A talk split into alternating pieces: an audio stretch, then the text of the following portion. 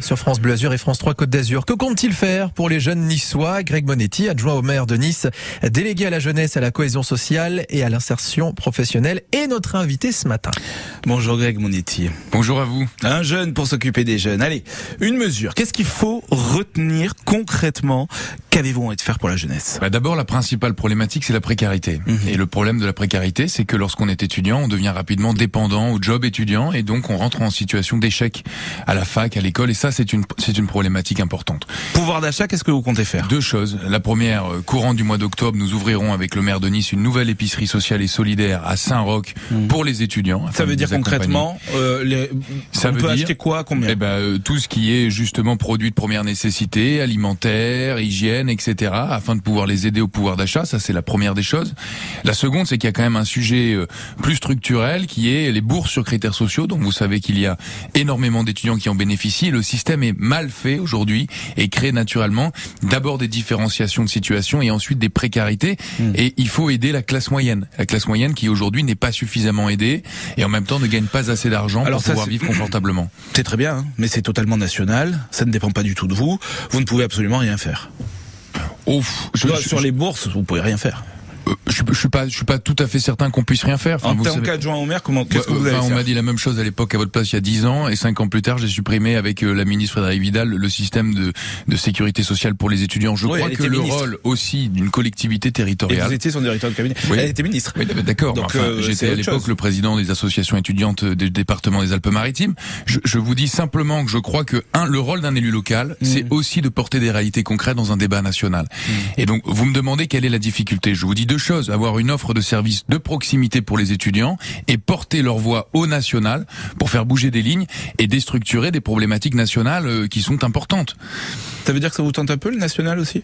Non, ça, veut, dire, que. Mais ça veut dire que si vous voulez faire un travail propre de manière euh, utile en, termes de politique publique, vous devez être connecté aux situations. Mm. Et aujourd'hui, c'est deux, difficultés. Mais vous savez, il y a aussi un, un, tas de mesures qui existent dont personne ne parle. Mm. Saviez-vous par exemple que les transports étaient gratuits pour les étudiants le week-end Saviez-vous que les abonnements pour les vélos bleus étaient gratuits toute l'année pour les étudiants?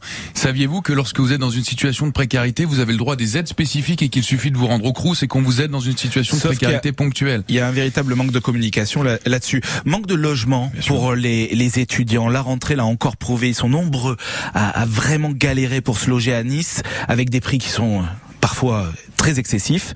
Qu'est-ce qu'on peut faire? Qu'est-ce que vous pouvez faire? Eh ben, Il faut construire plus de logements étudiants. Il y en a 4000 aujourd'hui, un peu moins de 4000 aujourd'hui à Nice. Il y en avait 2000 euh, en 2008. On va en construire également plus de 3000 euh, d'ici 5 ans. Donc construire encore plus. Exactement. Mhm. Euh, là, ça c'est la première de choses. La seconde, on a mis en place tout un système vertueux de colocation, mhm. que ce soit avec les seniors, que ce soit entre eux au travers de projets sociaux et solidaires. Il faut les aider à rentrer en autonomie. C'est ça l'enjeu principal. La culture. Euh, la réalité, c'est que la jeunesse niçoise pour danser, s'amuser. Vous savez où elle va vous allez me le dire, là j'en suis sûr. Bah, elle va au White Club, finalement. Hein, devant, devant la prom, on les voit, nous, parce que Moi j'ai l'impression qu'ils vont plutôt au, Stockfish maintenant, mais ah, j'ai un biais là-dessus. Bah, alors écoutez, moi j'y étais cette nuit sur la prom hein, pour venir bosser, et euh, effectivement il y avait des tonnes et des tonnes de personnes qui étaient devant le White Club. Il y a très peu d'endroits où on peut s'amuser. Il y a très peu d'endroits à Nice pour la jeunesse.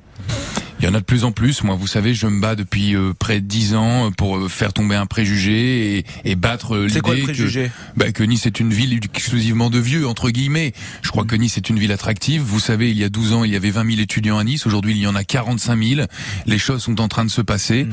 On crée également des espaces de vivre ensemble. La semaine dernière, vous aviez la journée d'accueil des étudiants dans Nice avec près de 8 000 étudiants qui se sont rassemblés pour un moment justement de mm. culture et, et, de, et de différence.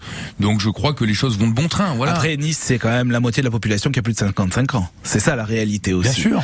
Euh, la Cannes électro. Mais c'est aussi une des plus grandes universités de France. Les plages électroniques, c'est à Cannes, c'est pas à Nice, par exemple. Oui, mais je, je, je, alors là, vous me lancez sur un sujet qui est important pour moi. C'est pour ça que vraiment, on a ouvert au lendemain du confinement cette nouvelle salle de concert et de spectacle qui s'appelle le Stockfish, hmm. qui se conjugue avec la maison de l'étudiant. Pour vous donner une idée, la maison de l'étudiant, c'est 200 événements par an et le Stockfish, c'est une trentaine de concerts de très haut niveau, avec des tarifs Stockfish, qui sont très que nos auditeurs connaissent. Ah bah si, plusieurs fois on en a discuté ici. Je crois que c'est le 109. Non, pas du tout. Ah, c'est encore autre chose. C'est une salle qui est, qui est justement installée à la maison de l'étudiant. D'ailleurs, demain soir, on aura un concert de Étienne de Crécy à 5 euros le ticket, mmh. euh, et, et, et où à chaque fois nous sommes à guichet fermé. La Coupe du Monde, les écrans géants, ça, ça peut réunir. Euh, c'est intergénérationnel. Euh, écran géants pour la Coupe du Monde. Vous, vous êtes pour ou contre le boycott? Moi, je suis pour poser des questions intelligentes et dans la bonne temporalité sur ce sujet. Je crois Donc en fait, vous n'avez pas d'avis? Si, j'ai un avis très clair. Je vais, je vais, vous le donner. Je crois que la question des fan zones et des écrans géants, elle se pose pas aujourd'hui. Elle se posera sur des demi-finales et des finales. Et qu'aujourd'hui, statuer dans un débat public sur le boycott ou pas, je trouve ça, euh, si ce n'est contre-productif, un peu caduque. D'ailleurs, si on avait voulu avoir un débat d'idées, de valeurs et de, euh, j'ai envie de dire, de, de principes sur la question, fallait-il l'avoir il y a 12 ans? Parce que je crois que c'était le moment il y a été aussi, où, la question. Il y a pas le sentiment que ça avait pris la même dimension. On se rappelle que Michel Platini, notamment, euh, avait été très mal à l'aise sur cette question-là. Mais euh, donc vous, pour ou contre? C'est simple. Je vous dis simplement, la question se posera dès lors que la France accède aux demi-finales ou au final, ce qui n'est pas le cas aujourd'hui. Nous ferons avec le maire de Nice ce que les Niçois veulent faire. Et si Vous allez faire un référendum s'expriment, non, mais on, euh, je pense que quand on est connecté à la réalité, on n'a pas de difficulté à comprendre quel est le besoin. Mhm. On organisera les choses selon l'envie collective. Mais euh, moi, ce que je veux, au-delà de ce débat, ça me chagrine d'ailleurs qu'on n'en parle pas.